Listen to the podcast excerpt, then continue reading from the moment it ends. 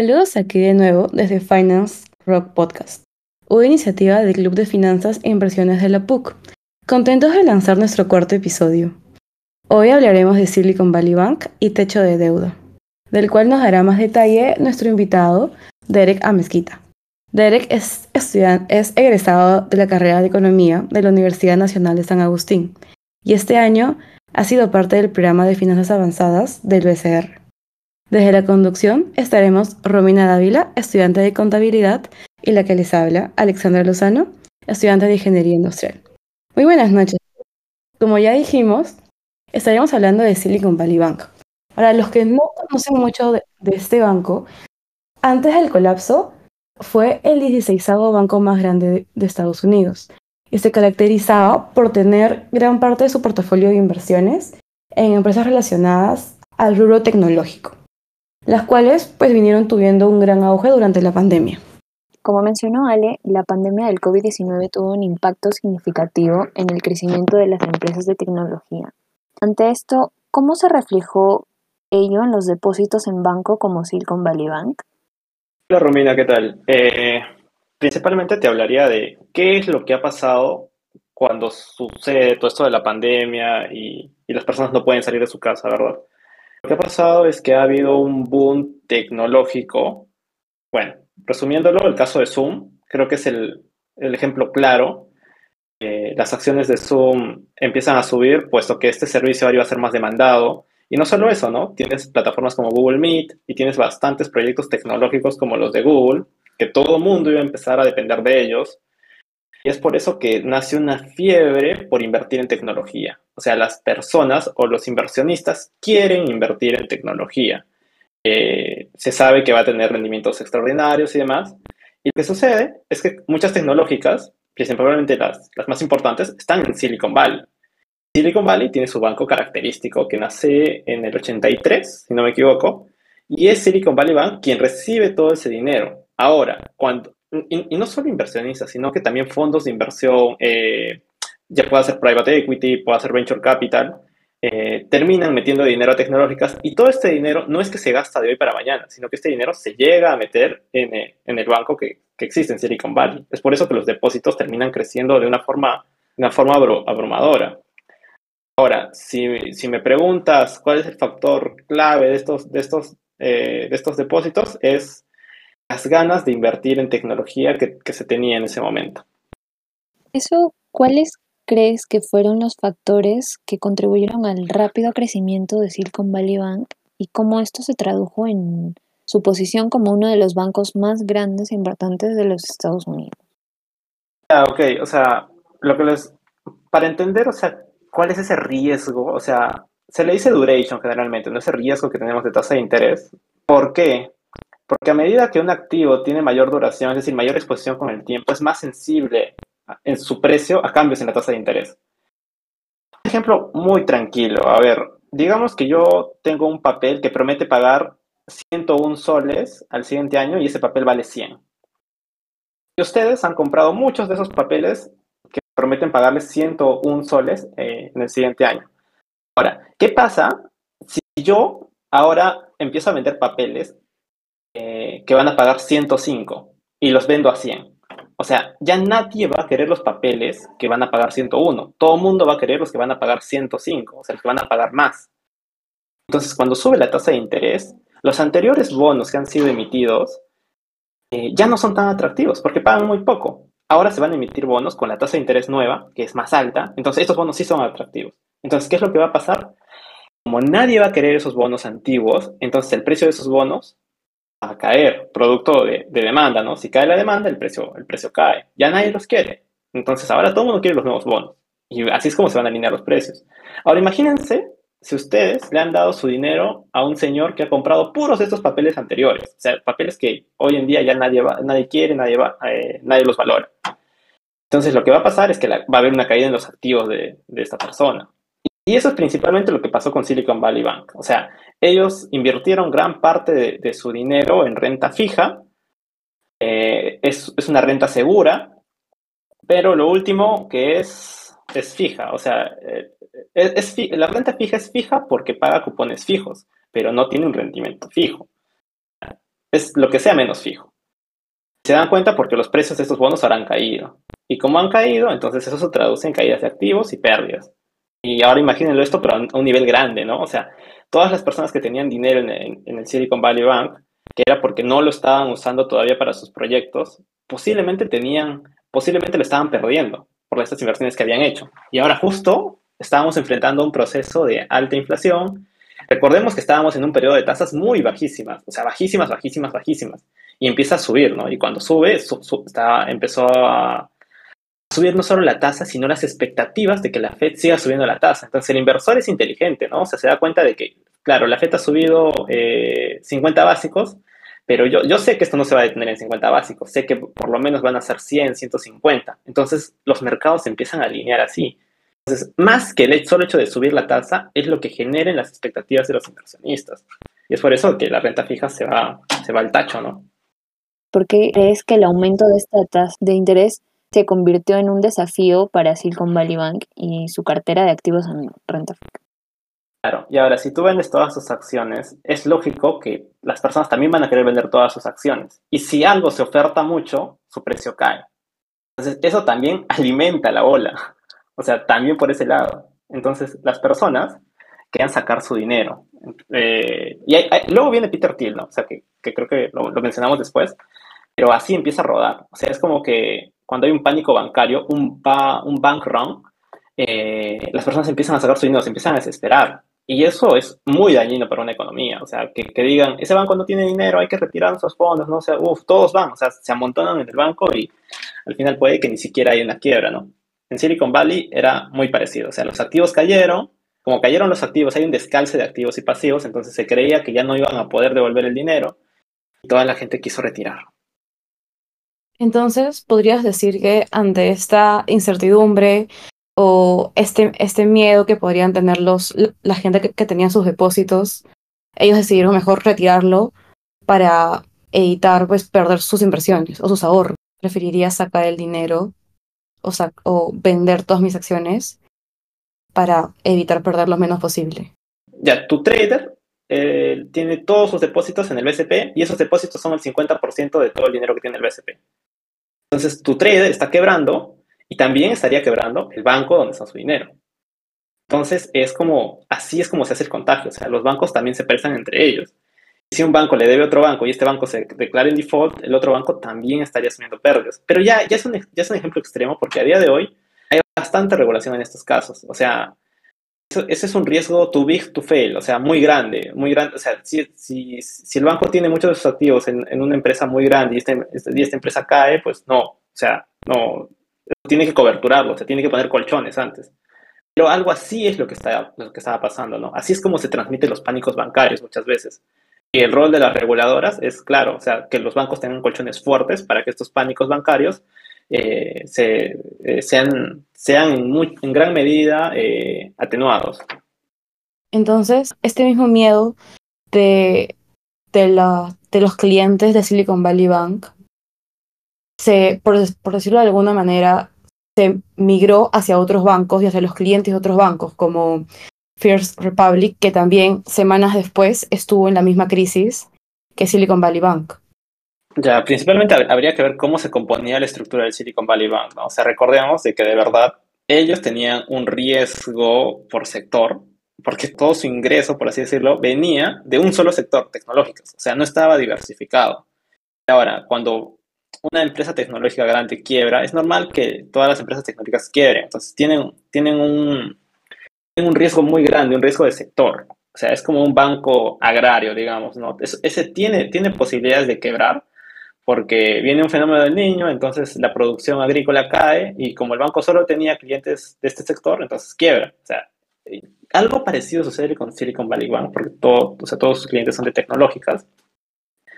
Eh, ellos tenían mucha concentración y, y, además de ello tenían bastante exposición a renta fija, cosa que no necesariamente tenía First Republic. Y por eso es de que viene JP Morgan junto a otros 6, 7, 8 bancos y ellos empiezan a hacer inyecciones a, First Republic a fin de que no, este no quiebre, ¿no? Pero ya eh, el, el, equity que tiene First Republic ya no es solo de First Republic, ¿no? O sea, ya, ya es de, de otros bancos. En Silicon Valley Bank la situación era muy distinta, había quebrado, se había quedado sin nada, luego es comprado por, por otro banco, pero ya, ya, ya, la historia ya estaba hecha ya. Eh, o sea, en, resumidas cuentas, First Republic es un banco que tiene, tiene inversiones en distintos lugares, no, no, no, no, solo como Silicon Valley Bank que tuvo tanta exposición a, a renta fija. Y por ejemplo, en esta situación, en Estados Unidos ocurrió lo que decíamos, ¿no? Que tanto el Silicon Valley Bank como el First, el First Republic estuvieron en, en esta crisis. Sin embargo, se sabe que los grandes bancos de Estados Unidos decidieron ayudar al First Republic para que no se hunda y no entre en quiebra, pero no hicieron nada por el Silicon Valley Bank. ¿Por qué crees que hicieron esta diferenciación? Si realmente lo que estamos, estamos haciendo previsión, o sea, de verdad nos estamos dando cuenta de lo que, de lo que tratamos de regular o medir, y, de cómo realmente debería ser el proceso regulatorio de los bancos, ¿no? O sea, hay, hay un libro buenazo que es el, el, Cisne Negro, eh, pero hay una probabilidad de lo altamente improbable. Entonces, que tú me digas que quiebre el BCP es poco probable, es muy poco probable, pero imagínate qué pasa si sucede, ¿no? Entonces, realmente estamos preparados para, para afrontar esas cosas que son poco, poco probables, porque depende de cómo quieras medir la probabilidad, ¿no? Puede ser frecuentista o bayesiana, eh, pero cosas poco, poco probables eh, pueden pasar. O sea, imagínate si pasan, ¿no? Entonces, ¿qué es lo que debemos hacer? O sea, ¿en qué punto es eficiente nuestra regulación para decir tanto colchón de capital debe haber? A que si sucede esto, no se choca tanto, ¿no? Entonces, porque si no, yo te digo, colchones al, al 80% de todos los depósitos, ¿no? Y al final el banco no hace actividad económica habría que redefinir correctamente estos, estos colchones y, muchas cosas. Y además, o sea, además no, no, ver, no ver las crisis como algo que no, no tiene que pasar, ¿no? O sea, las crisis son es un fenómeno incluso histórico, o sea, siempre tiene que darse, pero quizá la regulación debe orientarse a que las crisis sean controladas y atenuadas e impacten lo, menor posible, ¿no? O sea, que, dicho sea de paso, cuando se haciendo la crisis, lo último que, que, que sabes es cuándo va a parar. O sea, cuando pasó esto, o sea, las tasas estaban que subían y bajaban. Había expectativas de que las tasas suban, pero luego quebraba otro banco y ahora los, los inversionistas pensaban, entonces la Fed ya no va a ser tan rigurosa, entonces las tasas comenzaban a bajar. Pero luego salía Janet Yellen y, y ella, es, es así como que, pucha, tiene, o sea, si, si, se meten a Twitter se van a dar cuenta que la gente dice, ah, ella sí, sí tiene la, la disposición que no tiene Powell porque Paul es muy tibio y cosas así. Entonces, no lo digo yo, lo dice Twitter, o sea, métanse a Twitter y lo van a ver. Y las tasas otras vuelven a subir porque salió Janet Yellen a hablar y, dio toda la rigurosidad al mercado. Y así, así fue, o sea, yo, me acuerdo que estaba en pleno curso del banco, estábamos viendo justo temas de renta fija y teníamos un juego de simulación de inversiones y las tasas estaban que subían y bajaban. Y luego, a, la siguiente semana, no solo, no solo fue First Republic y estos bancos, sino también Deutsche, porque había un efecto contagio y, así, o sea, y las tasas estaban que subían y bajaban. O sea, no se sabía por dónde se iba. Em, claro, y meses después, con la crisis ya más controlada, se puede decir, ¿qué aprendizaje nos puede dejar la debacle de este banco? ¿Crees que hayan nuevos precedentes para los profesionales que entren en, el entorno financiero? Ya, o sea, mira, primero el techo de deuda. Eso es como cuando tus papás te regalan tu primera tarjeta de crédito y, te dan un tope para que gastes, ¿no? Algo así. O sea, porque si gastas más, quizá tus padres no lo van a poder cubrir o porque es muy dañino para ti. Algo así es lo que sucede en Estados Unidos. Así decirlo, tienes a su ejecutivo y tienes a un Congreso. El Congreso define este techo de deuda para que no se gaste más de lo que se debería gastar y tienen todas unas condiciones para, para plantearlo, ¿no? Entonces, Estados Unidos no estaba atravesando unas buenas condiciones eh, justo hace, hace poco y eh, tenía que hacer pago de cupones de, bonos que había emitido, pero esto lo iba a ocurrir con más deuda, pero ya estaban al tope de su deuda, entonces no iban a pagar esos cupones, y si no pagaban esos cupones, ¿te imaginas? O sea, que un país entre en default, o sea, no, no solo un país, estamos hablando del país más importante financieramente hablando, que es Estados Unidos. O sea, cuando, cuando ustedes hacen su, su valuation, agarran su risk free, no toman la tasa de Alemania o la tasa de, eh, de, Perú, ¿no? O sea, toman la tasa de Estados Unidos. Es supuestamente risk free. Ahora, ah, bueno, ahí también habría que hacer una distinción, porque cuando decimos risk free, no nos referimos a que no tiene ningún tipo de riesgo. Sí tiene riesgo, pero el risk free involucra que no tiene riesgo crediticio. O sea, eso, eso sí es muy importante que, se lo metan en la cabeza, que cuando hablamos de risk free, nos, nos, referimos a un activo que no tiene riesgo crediticio. Tener otros riesgos, ¿no? Puede tener riesgo de tasa, porque todo activo tiene riesgo de tasa. O sea, los bonos tienen riesgo de tasa, ¿no? Si cambia la tasa, el precio del bono cae, pero no tiene riesgo crediticio. Eso, eso sí hay que meterse bien a la cabeza. Entonces, bueno, eh, si, un país tan importante como Estados Unidos entra en default, sería, sería un sería, caótico, ¿no? O sea, sería interesante también ver, qué, más podría pasar, pero de antemano eh, diría que la, confianza en el caería, algunos activos, los activos tendrían una volatilidad tremenda porque no se sabrían cómo medir correctamente y demás, o sea, pero ya era esperado por el mercado que no iba a pasar, el Congreso tenía que ceder y, y así lo terminó haciendo, o sea, eh, pero igual, ¿no? O sea, da un poco de incertidumbre pensar que, que, sería si es que el risk free no es risk free de lo único que debería ser risk free, o sea, de riesgo crediticio, o sea, ¿qué pasaría, no? Pero, pero ahí va. Ahora que mencionas lo de las tasas, sabemos que el techo de deuda es muy importante para que los gobiernos puedan cumplir con sus obligaciones financieras. Entonces, ¿Cuáles crees que serían las, las consecuencias potenciales si es que el techo de deuda no se aumenta y el gobierno no puede endeudarse para cumplir con sus obligaciones? Y, por ejemplo, este tema de la negociación de los aumentos de techo de deuda es un tema que no es primera vez, sino ya se vienen dando varias veces. Entonces, ¿tú consideras que es una verdadera estrategia para evitar una crisis financiera? ¿O por otro lado, es más bien una herramienta de chantaje político, así como lo han señalado los secretarios del Tesoro y la Reserva Federal. Ya, sabes que yo voy a ser un poco tibio con esta pregunta. Eh, no sé si podemos volver así a los años 80, eh, no, antes. En las épocas de gran endeudamiento para el Perú, antes de que se hagan las reformas en la Constitución, y antes que se haga la primera política económica de esos años, que era que el Banco Central no podía darle dinero al Ejecutivo ni, nada de esas cosas. Entonces no, no había como que un límite, ¿no? O sea, y se, se, gastaba y se gastaba. Entonces, poner techos o topes de deuda sí es una herramienta, o sea, pero es una herramienta para, para evitar crisis. O sea, también puede servir como chantaje político, ¿no? O sea, algunas agrupaciones del Congreso pueden, o sea, no estar a favor eh, y cosas así. Y, demás, ¿no? O sea, en el Perú tenemos la suerte de que el Congreso no o sea, define, define ciertos tipos de gasto, pero, pero no, no, a, no a, tal, a tal nivel de no pagar las responsabilidades que tiene el Perú en sus bonos, ¿no? O sea, se hubieran puesto a pensar, o sea, de lo, de lo, de lo caótico que sería en el Perú estar en esa situación. O sea, Estados Unidos se tuvo más criterio, habrá habido quizá chantajes políticos, presión social y cosas así, pero al final se terminó abriendo. Entonces yo creo que sí es una herramienta y creo que como toda herramienta puede ser usada para muchas cosas. Y una de ellas, no te voy a descartar la posibilidad, pero una de ellas puede ser el chantaje político, quizá. Y bueno, ya para ir cerrando este episodio, ¿cómo crees que afecta esta discusión y bueno, la, al final la aprobación del aumento de techo de deuda al sector financiero, especialmente pues a Wall Street? Sinceramente, ha podido haber movimientos, pero la noticia salió un día y murió a la siguiente. O sea, no sé si podamos estar de acuerdo en eso. Yo, al menos yo lo he visto así. O sea, no ha tenido tanto impacto como, digamos, que quiebre Silicon Valley Bank. Pero sí salió en, todos los diarios, ¿no? Creo que gestión ni siquiera le dio una plana. Yo estaba esperando que gestión lo ponga en primera plana, pero no, ¿no? Porque realmente no ha tenido tal impacto pero, pero yo, yo, siento que sí, sí daña un poco la confianza en, el, en la promesa de pago de deudas del gobierno, ¿no?